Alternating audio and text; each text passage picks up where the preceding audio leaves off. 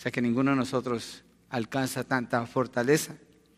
Pero ellas trabajan en unidad, trabajan en equipo para proteger a la reina de su grupo y para edificar las montañas que ellas hacen.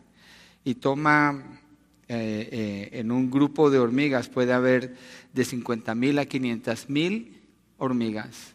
Y hay grupos que son las hormigas cazadoras, que esas pueden tener hasta millones de hormigas juntas en un solo de esos grupos. Son tan organizadas y cada una pone tanto de su parte que son capaces de sobrecoger a enemigos mucho más grandes que ellas inclusive animales pequeños los pueden destruir cuando se juntan y trabajan en unidad. Y la manera como las hormigas trabajan, buscan un mismo propósito. Y algo característico de las hormigas es que trabajan. El libro de Proverbios las usa como ejemplo para animar al que es perezoso y decirle, tú que no trabajas, mira las hormigas, que no tienen rey, que no tienen capitán, están juntas y están recogiendo en el tiempo, eh, en el tiempo apropiado para guardar para los tiempos difíciles, pero producen, hacen, dan. Y es maravilloso considerar estos animales, estos insectos. Y así es el reino animal, podemos encontrar varios ejemplos acerca de eso. Ese es uno de los que yo admiro. Y lo estoy usando porque el tema que vamos a cubrir el día de hoy tiene que ver con la función de cada creyente y cada creyente dando no lo mínimo. Por ejemplo, voy a, poner, voy a decir un ejemplo, no piense que yo estoy fijándome en el horario de ustedes, pero dar el mínimo es llegar a la hora exacta, ni un minuto más ni un minuto menos. Ese es dar el mínimo. Dar el máximo es llegar antes para tener tiempo de observar, de saludar, de dar algo, de hacer algo que tal vez yo pueda encontrar. Dar el mínimo es simplemente aparecerse y puede producir en el corazón algo de hipocresía porque dice, por lo menos fui, yo ahí estuve. Pero dar el máximo, yo creo que es lo que Dios espera del creyente de la iglesia. Cuando se hace algo por los hermanos, dar el mejor esfuerzo. Yo creo que tenemos una muy buena ilustración con las hormigas. 10 a 50 veces su propio peso puede levantar una hormiga. Eso nos muestra un esfuerzo máximo, el mejor esfuerzo que se pueda dar.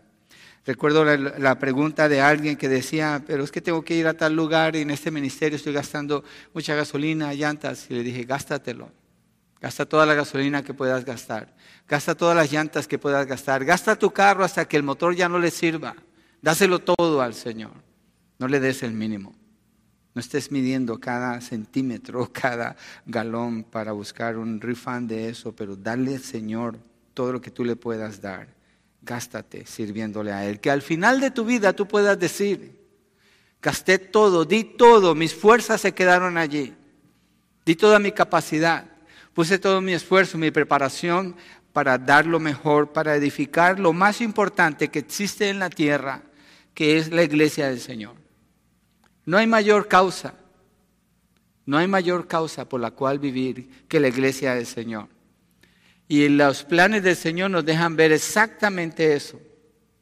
Lo acabamos de hacer al celebrar la cena del Señor, cuando eh, leímos el texto, dice, anunciamos la muerte del Señor hasta que Él regrese.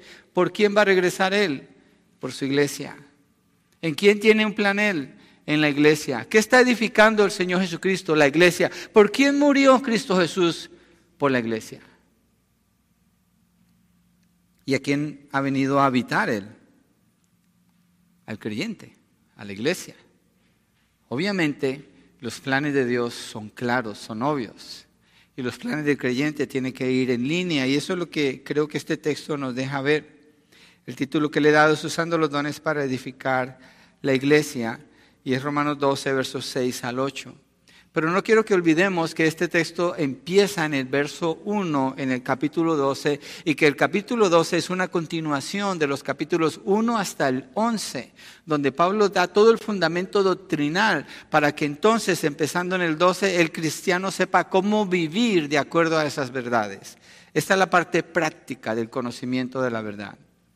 O sea que por 11 capítulos hemos visto lo que Dios ha hecho por usted, la justificación que Dios le ha dado, el perdón de sus pecados, la gracia, las promesas del Señor por usted, toda la obra maravillosa que Dios hizo por usted. Ahora es obvio que el creyente a partir del capítulo 12 considera entonces vivir para Él y solamente para Él, y nada más que para Él con un corazón agradecido, que es algo que sucede cuando Dios salva a una persona. una de las manifestaciones más grandes que se ve en el corazón de una persona salvada por Cristo Jesús es el agradecimiento por haber sido sacado de las tinieblas, el agradecimiento por haber sido perdonado de sus pecados cuando era un enemigo de Dios, el agradecimiento y el deseo, la pasión que le consume para servir al Señor.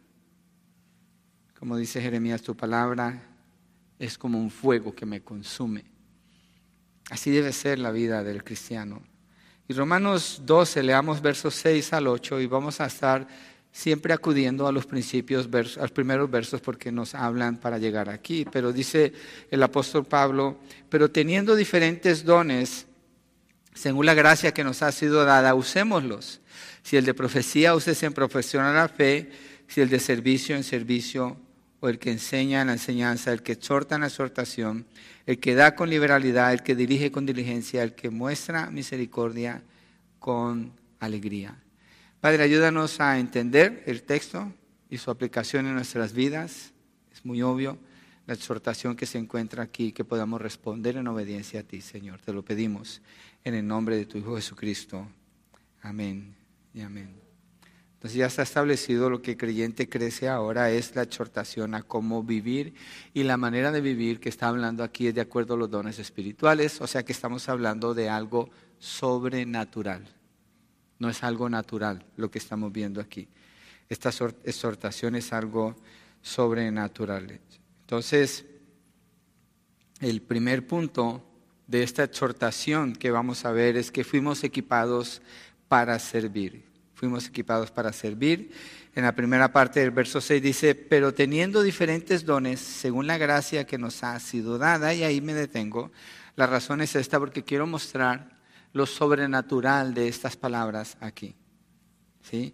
Y esta exhortación, recordemos, Pablo la hace en base a lo que él dice en el verso 3. Mire, verso 3, porque en virtud de la gracia que me ha sido dada, Pablo está reconociendo que es algo no de él, pero que él recibió.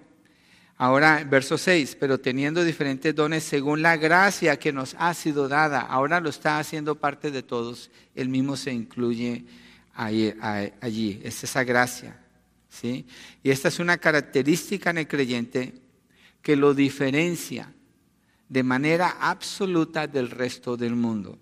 Quiero hacer énfasis en esto esta es una característica del creyente que lo diferencia absolutamente del resto del mundo. Esto que estamos leyendo no ocurre sino solamente en la iglesia del Señor. Estoy hablando de la iglesia bíblica, la iglesia fiel. No cualquier grupo que se reúne así nada más, pero la iglesia que sigue al Señor, obedece al Señor, predica el Evangelio verdadero, es la que tiene esta capacidad sobrenatural porque dice que teniendo diferentes dones que han sido recibidos según la gracia. Mire, en 1 Corintios 6, 19 hay una afirmación que el apóstol Pablo hace allí. Mi enfoque primeramente es establecer la diferencia espiritual que hay cuando hablamos de los dones. Hay una diferencia abismal con los talentos y tenemos que hacer esa diferencia. Los talentos es algo natural y lo tiene cualquier persona. Los dones no. Los dones no es algo natural, es algo sobrenatural. Y los dones no los desarrolla una persona, los recibe una persona, Pablo dice, por la gracia que hemos recibido. Mire 1 Corintios 6, 19, donde afirma por qué esto es posible. Dice, o no saben que su cuerpo es templo del Espíritu Santo que está en ustedes, el cual tienen de Dios y que ustedes no se pertenecen a sí mismos. ¿De quién somos entonces de acuerdo a este texto? De Dios. ¿Quién habita en nosotros de acuerdo a este texto? El Espíritu Santo. ¿Qué es lo que somos de acuerdo a este texto? Así se lee un texto. Cuando usted quiere hacer un estudio inductivo, le pregunta, cosas al texto. Somos templo y morada del Espíritu Santo. Es decir, que no somos gente regular. El creyente no es una persona común y corriente. El creyente no es alguien más aquí en la tierra ocupando espacio y gastando aire. El creyente ha sido transformado en la morada misma de Dios. Por eso nosotros en nuestros servicios no invocamos la presencia de Dios. Creemos que eso ofende a Dios. Más bien reconocemos que Él habita en nosotros, que Él está en medio de nosotros. Somos de Él, somos templo y morada del Espíritu Santo. Dios vive aquí. La misma presencia de Dios habita en el creyente. Hay personas que llegan a servicios y dicen, yo no sentí la presencia de Dios. Pues, ¿qué clase de persona eres? ¿No estás en Cristo? La presencia de Dios está en ti, la sientas o no, está en ti si tú estás en Cristo. Tus emociones no determinan si Dios está o no está. La verdad es que somos templo y morada del Espíritu Santo. Somos seres espirituales en esencia cuando Jesucristo nos salva. Y Dios viene a vivir en nosotros, ha hecho de nosotros su templo y Él se manifiesta a través del creyente. Quiere decir que el creyente no es una persona normal. Es una persona normal en el sentido de que es una persona, pero no es una persona normal en el sentido espiritual. Es una persona diferente. Hay un poder, hay una gracia.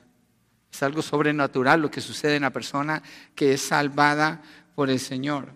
Miremos un poquito de la evidencia de esta presencia, ya lo hemos estudiado antes, pero en Romanos 8, verso 9. La razón por que estoy queriendo establecer esto primero es porque si entendemos esto, lo abrazamos más, la realidad de los dones del Espíritu va a ser más obvio usarlo y entender por qué la palabra nos habla así. Romanos 8:9 dice, sin embargo, ustedes no están en la carne, sino en el Espíritu, si en verdad el Espíritu de Dios habita en ustedes. Pero si alguien no tiene al Espíritu de Cristo, el tal no es de él.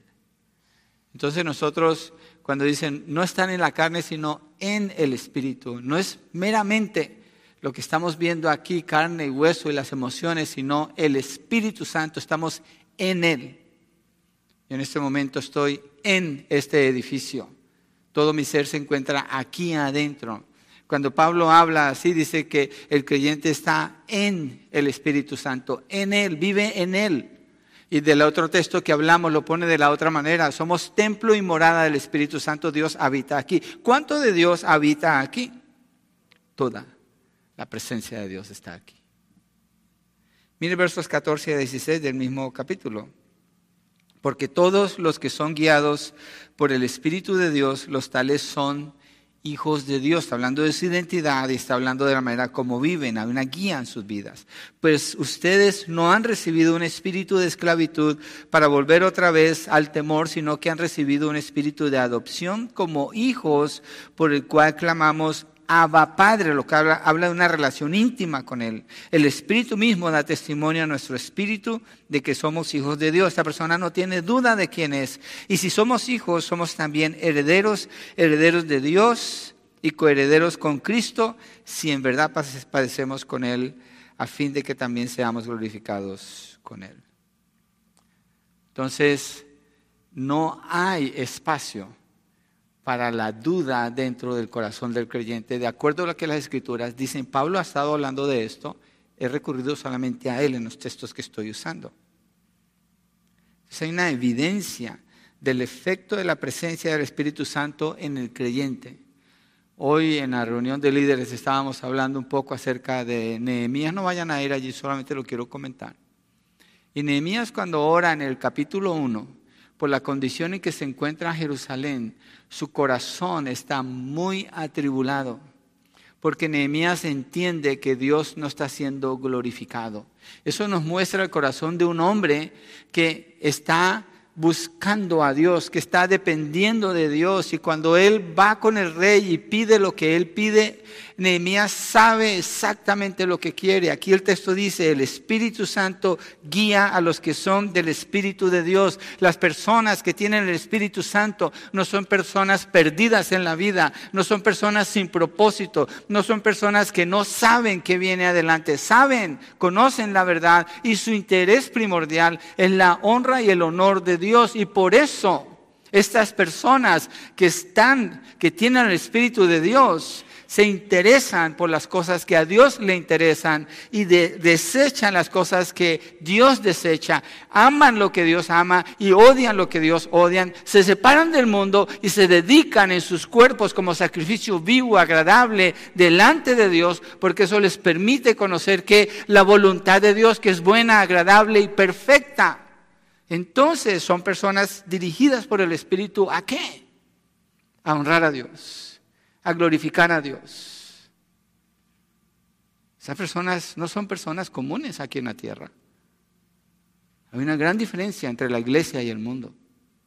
Por eso Pablo habla así en Romanos 12 al principio. Les ruego por la misericordia de Dios que presente su cuerpo como sacrificio vivo y santo, aceptable a Dios, que es el culto racional de ustedes, y no se adapten a este mundo hay una distinción marcadísima y cuando él habla de los dones tenemos que entender esta distinción para entender lo de los dones.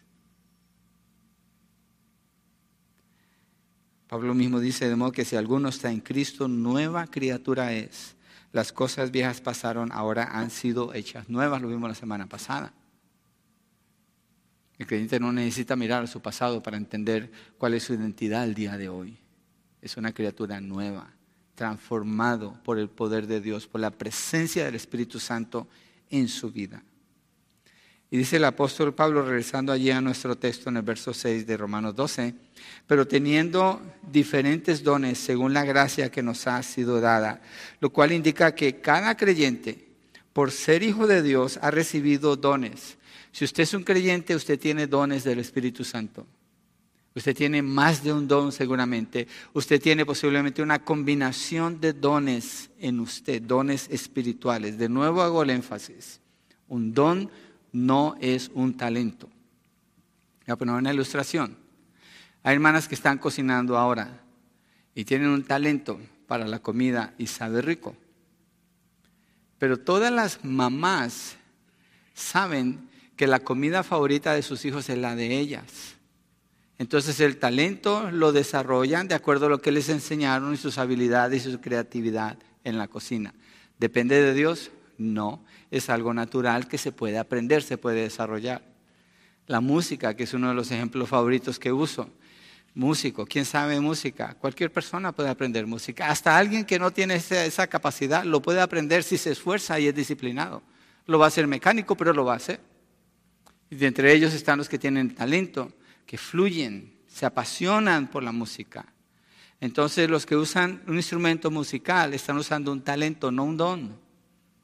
No un don. Hay iglesias que contratan músicos mundanos porque son buenísimos y a ellos no les importa. A ellos no les importa el honor a Dios con que tenga el talento. Lo que quiero decir es que el talento no es como el don. No confundamos una cosa con la otra, porque el talento se puede tener, cualquier persona en el mundo lo puede tener talento para jugar soccer, talento para jugar fútbol, talento para jugar ajedrez. Eso es natural. El don es sobrenatural. Es sobrenatural. El don no se desarrolla, no se aprende, no se pide, el don se recibe y cada creyente lo tiene. ¿Y para qué tiene el don? Para edificar a la iglesia del Señor. ¿Para qué sirve un talento? Un talento, hay músicos mundanos que lo usan para recibir ovación. Les aplauden y los siguen y los idolatrizan y piensan que son gente que camina en las nubes porque cantan bien o tocan bien. Pero un don solamente puede funcionar bien cuando se usa para edificar a los hermanos en la fe o para glorificar a Dios en alguna manera si tiene que ver con alcanzar a personas en el mundo de no tener dones, iglesia, de no tener dones, seríamos una institución más. Seríamos un club de amigos de no tener dones. Es todo lo que seríamos. ¿Y qué nos regiría? Que nos sintamos bien, que nos llevemos bien, que nos sentemos siempre con el mismo grupo que nos sentamos y con nadie más. No somos un club. No somos un club. Somos mucho más que eso. Somos diferentes. Dios nos ha hecho diferentes. Eso no nos pone en una posición superior al mundo, no. Eso nos pone en una posición de humildad porque hemos recibido de gracia estos dones. Nosotros no logramos nada. Pero necesitamos los dones para ser parte de la iglesia. De lo contrario, seríamos parte de un club y de un club cualquiera puede ser parte de cualquier club según lo que le guste, pero no la iglesia del Señor. La iglesia del Señor entonces es, voy a usar una palabra no común, políticamente incorrecta, la iglesia es exclusiva, no inclusiva, exclusiva. Es decir, solamente los hijos de Dios forman parte de la iglesia del Señor. La iglesia es exclusiva. La iglesia tiene un mensaje exclusivo que solamente por la muerte de Cristo Jesús y por fe en Él hay salvación y perdón de los pecados. Eso es exclusivo. El cristianismo bíblico se diferencia absolutamente de todas las religiones en el mundo porque su mensaje es exclusivo y proclama un solo mensaje. la iglesia es exclusiva porque es del Señor Jesucristo. A Él le pertenece, Él es el que la está edificando. Entonces, ¿qué indica esto? Las personas que forman parte de la iglesia del Señor no son personas que por elección propia han querido ser parte de la iglesia del Señor, sino que por la gracia que Dios les ha dado, por la bondad, por la misericordia, por el amor de Dios sobre ellos, es que han sido llamados para venir y formar parte. ¿Y qué hace el Señor cuando los trae?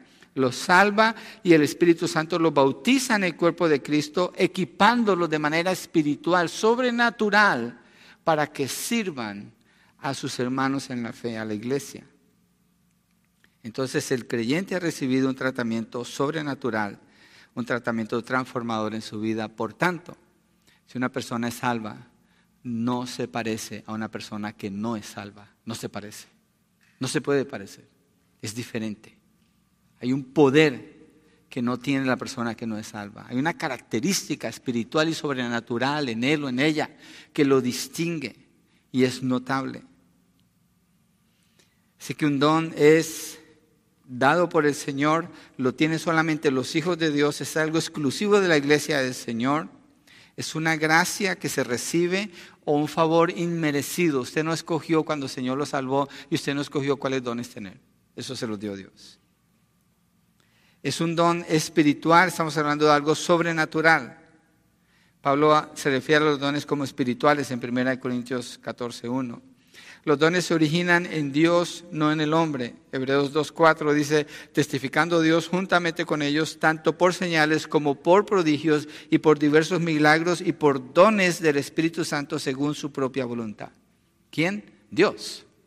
Es Dios el que manifiesta estos dones. Entonces ni siquiera depende del creyente estos dones. Depende completamente de Dios. Es una obra de Dios. Entonces, estamos claros, un talento no es un don.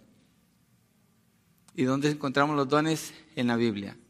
¿Dónde encontramos los talentos? Pues según la capacidad que una persona tiene para hacer algo aquí en la tierra, pero no necesita del Señor para hacerlo. ¿Quién tiene que ver con los dones en el creyente? La Biblia muestra que la Trinidad tiene que ver con los dones en el, creyente. Creo que eso es importante porque muestra la unidad de Dios trino en esa obra, en el corazón y en la vida del creyente. Mire 1 Corintios 12, está ahí cerquita después de Romanos, en el verso 18 y después el verso 28. Pablo habla de los dones en este capítulo de manera extensa, pero quiero que miremos estos dos, donde nos habla de Dios el Padre dando los dones. Dice verso 18, ahora bien, Dios ha colocado a cada uno de los miembros en el cuerpo según le agradó. Dios ha colocado a cada uno de los miembros del cuerpo según le agradó. Entonces, ¿quién eligió lo que usted va a hacer en el cuerpo de Cristo? Es Dios, no usted. Entonces usted no tiene que anhelar los dones que otra persona tiene. Tiene que estar contento con los dones que Dios le dio y allí es donde más va a fluir. Mire el verso 28. Pero ese es hablando de Dios el Padre. Y en la iglesia Dios ha designado primeramente apóstoles, en segundo lugar profetas, en tercer lugar maestros, luego milagros, después dones de sanidad, ayudas, administraciones, diversas clases de lenguas. Dios es el que da esa capacidad para que la persona sirva. ¿Por qué es diferente en este caso la iglesia del mundo? Porque en el mundo, si usted entra a trabajar en una compañía, usted necesita señorío o señoría, como se dice, para escalar. Y el que tiene señorío es el que le dan el día libre cuando lo pide, o el que le dan las vacaciones en el tiempo adecuado, o el que puede ascender a otro lugar. ¿Cómo logra eso? Acumulando horas de trabajo, mostrando fidelidad, mostrando habilidades en los talentos que tiene. En la iglesia eso no tiene nada que ver con el servicio de una persona. Cuando una persona es salva por el Señor, en ese momento esa persona quedó capacitada de una manera sobrenatural para servir a la iglesia con esa capacidad espiritual. Claro, la va a tener que desarrollar en el servicio, en el dar, pero no se lo va a ganar porque tiene más años. Las personas que sirven en la iglesia, después de que sirven 10 años, no sé, ok, ya puede ser anciano. No tiene nada que ver. Usted puede estar toda la vida en la iglesia nunca ser un anciano, porque eso es un don. Es un don. Yo puedo estar toda la vida en la iglesia y no poder servir en ciertas capacidades donde veo que otros sirven y lo hacen rápido cuando el Señor los salva. Entonces eso es escogido por Dios, Dios el Padre. Ahora miremos Efesios 4, 7 al 8. Efesios 4. Todo este es el aspecto espiritual de los dones, el que estoy tocando. Todo esto es ese, ese, aspecto. No quería meterme a hablar de los dones sin establecer y fortalecer esta, este concepto primero desde la Escritura. Efesios 4, 7 al 8 dice, ya vimos a Dios el Padre obrando en Corintios, ahora miremos a Dios el Hijo. Dice así, pero cada uno de nosotros se nos ha concedido la gracia conforme a la medida del don de quién? De Cristo. Cristo es el que tiene que ver aquí con los dones. Por tanto, dice, cuando ascendió a lo alto, llevó cautivo un gran número de cautivos y dio dones a los hombres. El que hizo esto es el Señor Jesucristo. Entonces Dios el Padre distribuye a cada creyente como miembro donde Él quiere. Dios el Hijo da los dones. ¿sí? Ahora miremos Dios el Espíritu Santo. En 1 Corintios 12, del 4 al 6. Regresemos ahí a Corintios. Sé que estoy usando más escrituras de lo normal, pero es necesario para mirar un panorama más completo de los dones 1 Corintios 12, 4 al 6. Miremos aquí el Espíritu. Ya vemos el Padre, ya vemos el, el Hijo y ahorita miremos el Espíritu Santo. Ahora bien, hay diversidad de dones, pero el Espíritu, inmediatamente se mete a hablar del Espíritu, es el mismo. Hay diversidad de ministerios, pero el Señor es el mismo. Y hay diversidad de operaciones, pero es el mismo Dios. Aquí está la Trinidad, es más, el que hace todas las cosas en todos. Pero a cada uno se le da la manifestación del Espíritu para el bien común. El uso de los dones, entonces, ¿qué es? Una manifestación del Espíritu. ¿Qué está indicando esto? Para que el don funcione en usted, Dios lo puso como un miembro en particular en el cuerpo. Jesucristo le dio el don y el Espíritu Santo le da el poder o la capacidad para fluir, para manifestar ese don. Por eso los dones son sobrenaturales. Por eso la iglesia es exclusiva y solamente la iglesia experimenta este tipo de poder y de habilidades, porque son dadas por Dios mismo, solamente Dios puede hacer esto. Y son una gracia de Dios el Padre, son un regalo de Él. Dios, el Hijo y Dios el Espíritu Santo también están obrando para el bien común de la iglesia. Entonces, esa diversidad de dones Dios la ha distribuido así. ¿Para qué? Para la edificación del cuerpo de Cristo. Si pensáramos en una ilustración, en un carro, si usted es mecánico o si usted es ingeniero que puede diseñar carros o algo así en esa área, Usted se puede dar cuenta, bueno, no necesitamos hacer eso, nomás le preguntamos a Google, ¿cierto? Ya somos expertos, vamos a Google, ya sé cuántas piezas tiene un carro. ¿Cuántas piezas tiene un carro? Tiene miles de partes, miles de partes. Y se diferencian unas de otras en su función. Cada una está cumpliendo una función. Yo he visto a Manuel cuando él revisa los carros y se pone un estetoscopio, como si fuera un doctor, y lo pega al motor y dice, oh, le está fallando esto Dice que le está fallando. Él sabe discernir cuál parte es la que está funcionando mal o funcionando bien. Pero cada parte tiene una función específica y forman un todo. Así los miembros en el cuerpo de Cristo, cada uno tenemos una función específica y tenemos que aportar algo en particular. ¿sí? En 1 Corintios 1, del 5 al 7, nos deja ver aquí otra característica acerca de el Espíritu Santo con los dones en nosotros, nuestra parte en Cristo Jesús, en el cuerpo de Cristo y lo que esperamos al estar obrando así. Pablo le dice allí a los corintios, en este sentido, que lo que, bueno, antes de entrar ahí, porque creo que lo, lo expliqué muy complicado, ¿qué le falta al creyente? Esa es la pregunta que vamos a contestar con este texto. ¿Qué le falta al creyente? Entonces comprobémoslo que no sea una opinión nada más. Miremos, 1 Corintios 1, 5 al 7, dice, porque en todo ustedes fueron enriquecidos en Él, en toda palabra y en todo conocimiento, así como el testimonio acerca de Cristo fue confirmado en ustedes, de manera que nada les falta en ningún qué? Don. En ningún don. No piense que usted le falta algún don para que pueda servir bien a la iglesia del Señor. Piense más bien que los dones que Dios le ha dado a usted son exactamente los que Él quiso darle a usted, lo que Él determinó desde la eternidad. Cuando Él le amó, le conoció a usted, le predestinó, le llamó, le salvó, le justificó y le va a glorificar, lo va a hacer todo exactamente como Él diseñó. A usted no le falta nada. De manera que nada les falta ningún don, esperando ansiosamente la revelación de nuestro Señor Jesucristo, hablando de la esperanza del creyente. Él también los confirmará hasta el fin para que sean irreprensibles en el día de nuestro Señor Jesucristo. Entonces, Dios nos ha dado todo lo que nosotros necesitamos. ¿Qué clase de persona es usted? Usted es una persona completa. Esto es una persona plena. Usted tiene plenitud de vida en Cristo Jesús y tiene todo lo que necesita para vivir la fe a la que el Señor nos ha llamado, para vivir, practicar todos esos 11 capítulos de la obra de la justificación por gracia, que generalmente es lo que habla Pablo en esos capítulos, para vivirlos ahora sirviéndonos mutuamente, edificándonos mutuamente. Entonces, creyente, usted está plenamente equipado, no le falta nada capacitado y empoderado para servir a la iglesia. Yo a veces cuando salgo de viaje estoy pensando, ¿qué me faltará? Y si me falta algo cuando esté por allá, como, ¿qué, qué, es lo que voy a llevar? Pero cuando pensamos en la iglesia, ¿qué, ¿qué necesitamos traer a la iglesia?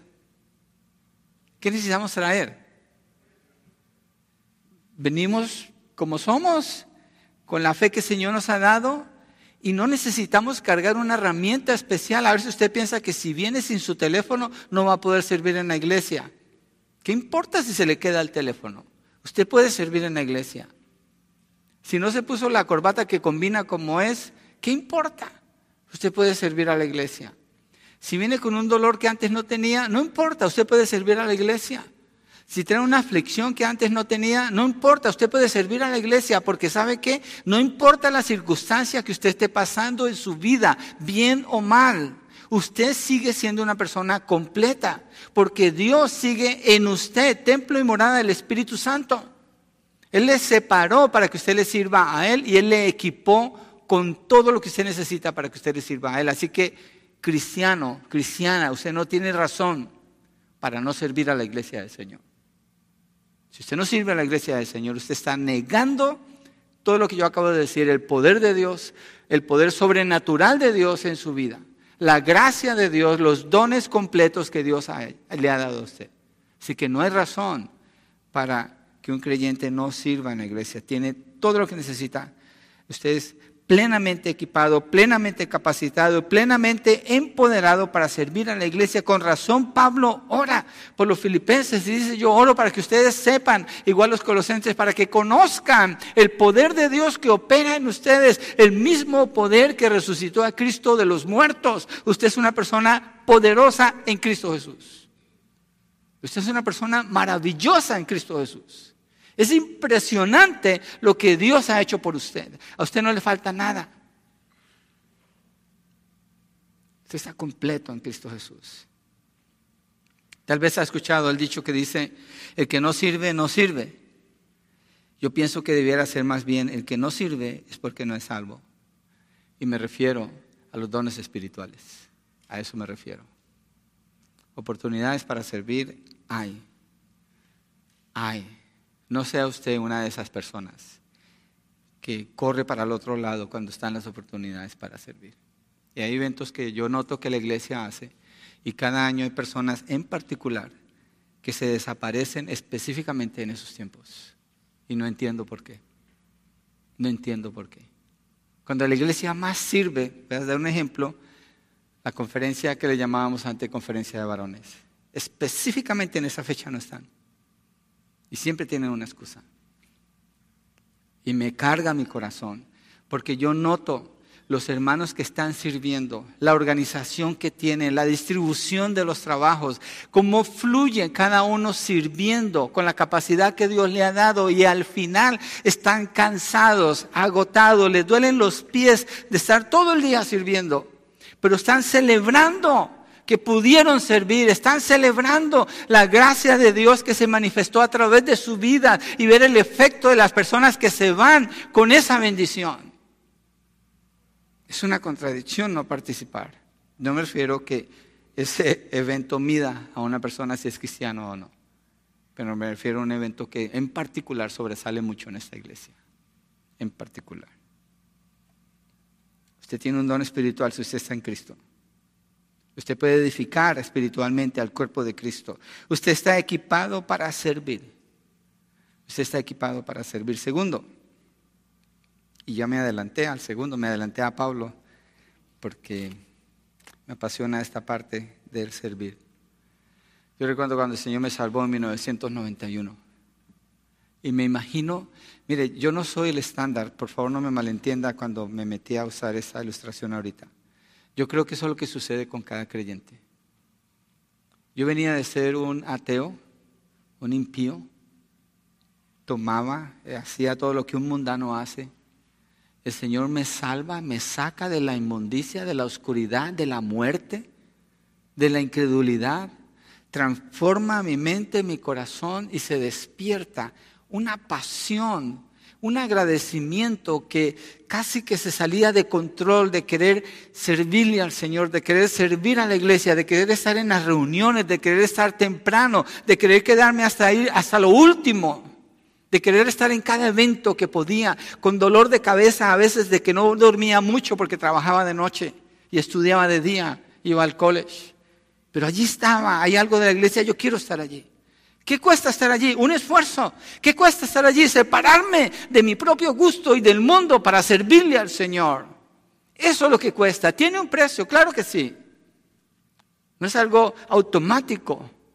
Pero si Dios le cambió a usted, Usted debe manifestar ese gozo, ese deseo, ese agradecimiento por servirle al Señor y servir a las personas que están a su alrededor, porque hemos sido equipados completamente y somos exhortados a servir en la última palabra, bueno, no la última palabra, pero una palabra que está en el verso 6 dice, usémoslo y ahí me quiero basar. Teniendo diferentes dones según la gracia que nos ha sido dada, usémoslos. Úselo. No es suyo es del Espíritu Santo. Usted no lo escogió, se le dio. ¿Cómo se le dio? Como una gracia, como una bendición de parte de Dios. ¿Es algo que usted puede mantener? No, es algo que se le dio.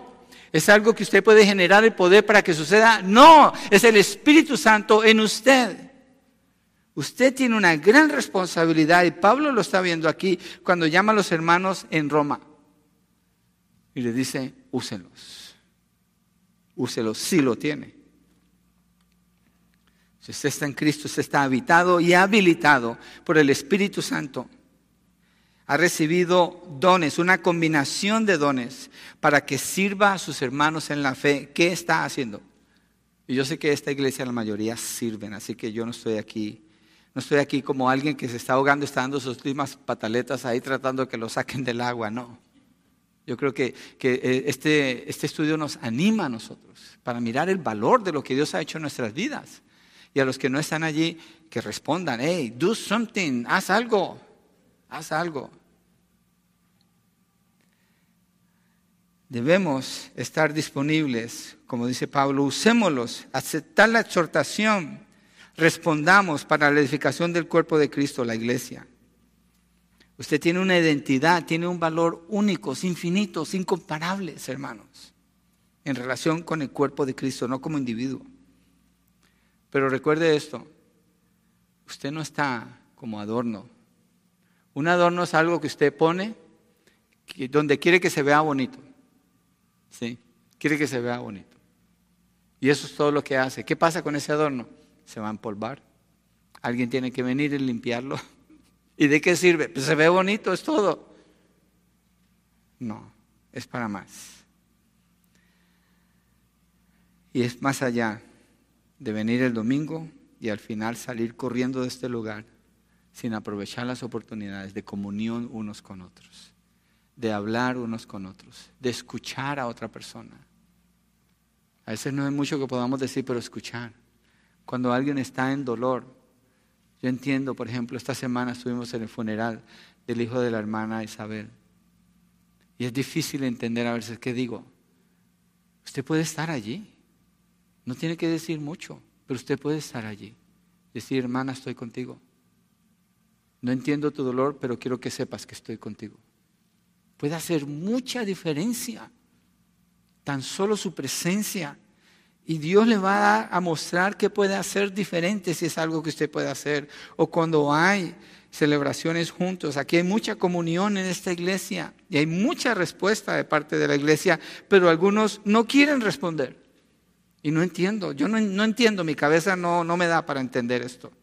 ¿Cómo? No, responden. Teniendo toda esta capacidad, hermanos, busque la ocasión para servir a sus hermanos. Un challenge, un desafío que los varones hacemos el sábado en la mañana. ¿Qué puedo hacer bajo el Espíritu Santo que no he hecho antes para servir a un hermano en la fe? ¿Qué puedo hacer diferente?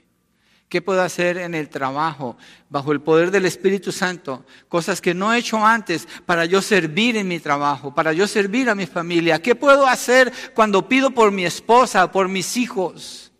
Pensar en el poder y la gracia de Dios sobre mi vida para hacer algo diferente por ella o por ellos. Es uno de los desafíos que nosotros consideramos en el grupo de varones los sábados en la mañana. Y lo han tomado y yo he visto el fruto en ellos, en varios de ellos. Que buscar esa ocasión para edificar en la fe. Y recordar algo clave, usted no ha sido salvo para estar separado, sino para funcionar en y con el cuerpo de Cristo, la iglesia. Ha sido salvo para eso. En 1 de Pedro 4:10, mirando la exhortación del apóstol Pablo, miremos una exhortación que da el apóstol Pedro en 1 de Pedro 4:10 en relación con los dones. Es muy clarita. Algunos de ustedes deben estar esperando, explíquenos qué es la profecía, qué es la sabiduría, qué es palabra de conocimiento, ¿por qué no llegamos ahí? Vamos a llegar allí, pero no quería llegar allí sin primero hablar de esto. Creo que necesitaba, necesitábamos recorrer esta, esta, esta, estas verdades tan, tan importantes. Miren, 1 Pedro 4.10 dice así, según cada uno, y aquí nadie queda por fuera, ha recibido un don especial, úselo, sirviéndose los unos a los otros, como buenos administradores de la multiforme gracia de Dios. Si usted, yo trabajé un tiempo como mensajero y el que trabaja como mensajero a veces le toca llevar bueno, antes era así porque ahora todo es electrónico, pero yo me acuerdo que los mensajeros nos tocaba llevar de la tienda donde trabajábamos el dinero que hacía la tienda para depositarlo en el banco. Entonces, era mensajero en bicicleta, obviamente se supone que nadie sabía que yo cargaba eso. Yo no me iba a tomar un café. Yo no me iba a buscar un amigo o a ver dónde está mi novia hoy. era un administrador de algo que no era mío. Eran cantidades grandes. ¿Qué era el sentir y qué es el sentir de alguien que hace ese trabajo de mensajero? Los que andan en esos camiones blindados, imagínense, que quieran ir a visitar a su esposa mientras van de camino al banco. Eso no es de ellos. Sus vidas están allí en juego. ¿Qué es lo que, sucede? Un, sentimiento de responsabilidad, de entregar algo que se me encargó como un administrador, pero tengo un tiempo adecuado para llegar a ese lugar y entregarlo tal como me lo dieron, intacto. Pedro está hablando así. Dice, como administradores de la gracia de Dios que nos ha sido dada, cada quien, de acuerdo al don que ha recibido, úselo para la edificación de los hermanos en la fe. Así que no se lleve lo que no es suyo. Déjelo. Su hermano lo necesita. Su hermano lo necesita. Y usted necesita los dones que su hermano tiene. Usted lo necesita para ser edificado, usted necesita edificarle a esa persona. Usted es muy importante. Usted es una persona clave en el funcionamiento de los miembros del cuerpo de Cristo para la edificación del cuerpo de Cristo. Usted es clave. Véase así. Valore lo que el Señor le ha dado. Haber recibido la gracia de Dios es un privilegio incomparable, hermanos, pero trae consigo una gran responsabilidad. Somos solamente administradores de lo que le pertenece a Dios. Nosotros no producimos ningún don. Lo hemos recibido. Entonces la vida del creyente es una vida caracterizada por el efecto que tiene usted en otros creyentes. Déjeme le pregunto, ¿cuál es el efecto que usted está haciendo en esta congregación? Para no irnos a otro lado. En los hermanos que están aquí en la iglesia. ¿Cuál es el efecto que usted produce en ellos? Ahora piense, ¿cuál es el efecto que ellos están produciendo en usted? Esto viene por el uso de los dones del Espíritu Santo. Somos administradores, no somos dueños. Dios es el dueño de lo que usted tiene hoy lo que usted tiene hoy aquí. Dios da el poder para que fluya con esos dones. No solamente eso, Él da el querer como el hacer. Por eso yo no entiendo cuando una persona no sirve. Digo, ¿cómo no puede? Es, es una contradicción. Porque dice que Dios da el poder, Dios da la capacidad, Dios está presente, Dios da el querer como el hacer. Simplemente mi conclusión es Dios no está ahí.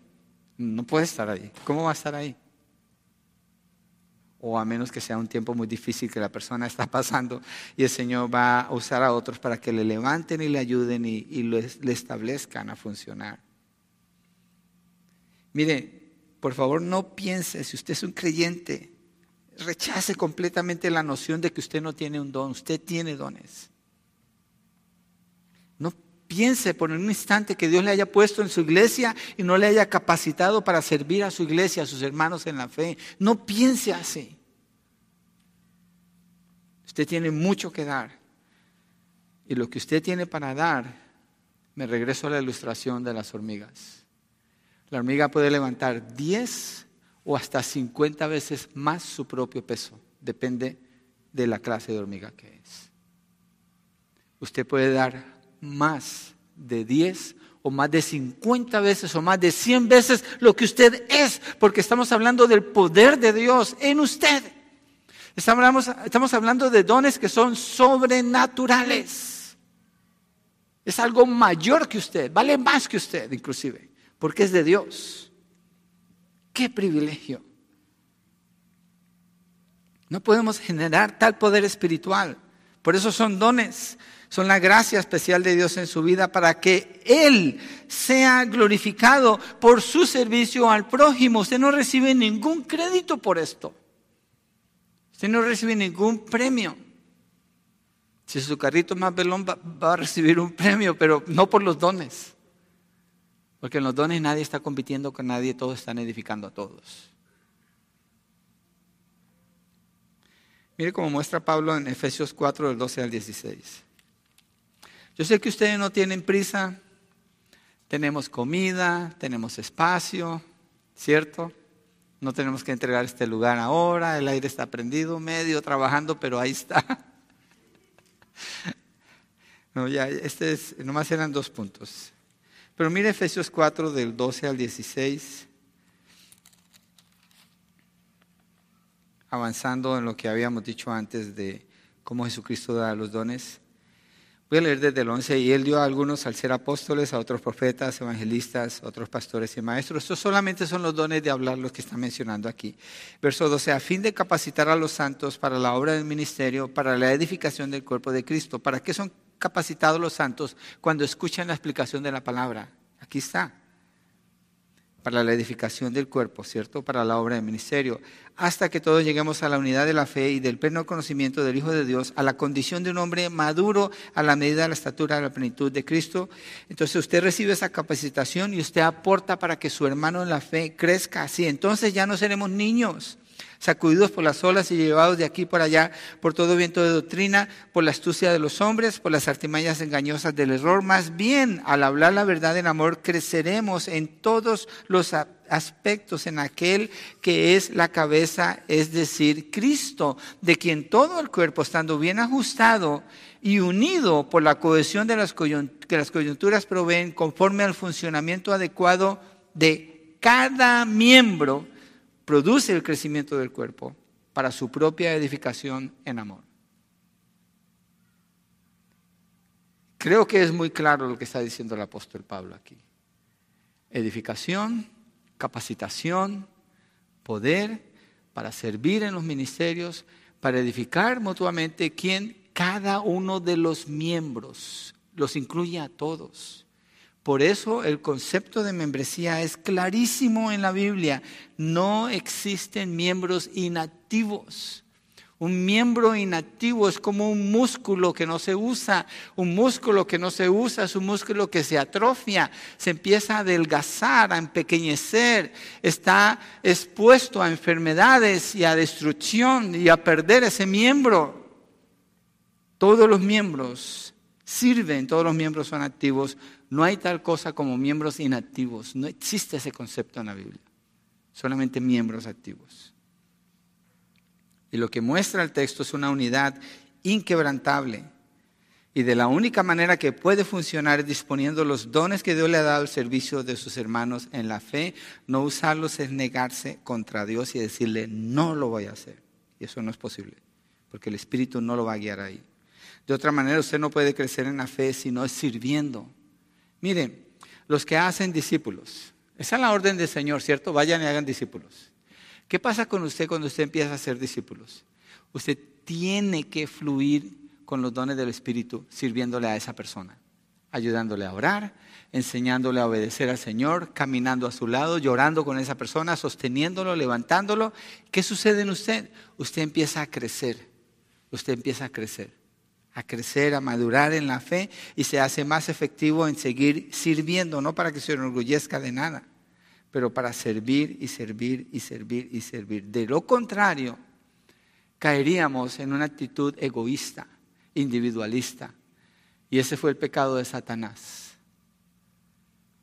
Querer funcionar fuera de lo que Dios le dio y sentarse en el trono y decir, yo soy. Se trata de mí. No, no es así. Se trata de sus hermanos en la fe, se trata de la iglesia. Se trata de la edificación del cuerpo de Cristo. Y para poder servir, usted necesita ser humilde en su corazón. Yo estoy hablando todo el tiempo de poder, sobrenatural, Dios, eh, toda la gracia de Dios. Pero para nosotros poder fluir tenemos que ser humildes. ¿Por qué? Porque estamos hablando de quién es de Dios, no de nosotros. Nuestra parte es servir con lo que Dios nos ha dado. Y esto no puede cambiar porque los dones y, el llamamiento de Dios son irrevocables. Así que si usted tiene esos dones, tiene que usarlos. Tiene que. Es más, mire, le voy a decir algo más. Que yo he dicho que no entiendo cómo alguien no sirve. Dios no le va a dejar en paz hasta que usted fluya con los dones que Él le ha dado a usted. Porque Él es fiel. El que es fiel es Dios. Él no le va a dejar a usted, no le va a abandonar a usted, no le va a dejar a la deriva. Él le va a ayudar para que usted fluya con lo que Dios le ha dado, porque los dones y el llamamiento de Dios son irrevocables. Así que usémoslos. Entonces, dos cosas hemos visto hoy. Fuimos equipados y somos exhortados. Y ahora viene la lista de los dones, versos 6 al 8. Pero vamos a hacer una cosa. Nos vamos a ponernos de pie, los leemos, pero no lo vamos a explicar. Porque ustedes me están mirando con cara de hambre y yo sé que aquí necesitamos terminar. Pero yo creo que este fundamento nos ayuda. Antes de que nos metamos a los dones, y los dones nos va a tomar un poquito de tiempo, esta es una de las razones de lo que he pensado y lo que creo que necesitamos como iglesia. Casi no he enseñado de los dones del Espíritu. Me siento en deuda con la iglesia. Entonces, quiero hacer esto de una manera profunda, lo más que pueda, para que entendamos más esto de los dones. ¿Cuáles son los dones? ¿Cómo funcionan? ¿Cómo entenderlos? Y cómo saber o entender mejor en qué área estoy fluyendo con los dones del Espíritu Santo. ¿Les parece? Seguimos la semana entrante entonces. Leemos el texto para terminar y oramos. Entonces, ¿por qué no nos ponemos de pie y regresamos allí a Romanos 12?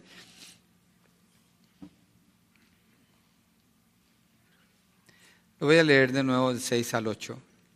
Pero teniendo diferentes dones, según la gracia que nos ha sido dada, usémoslos. Si el de profecía, úsese en proporción a la fe.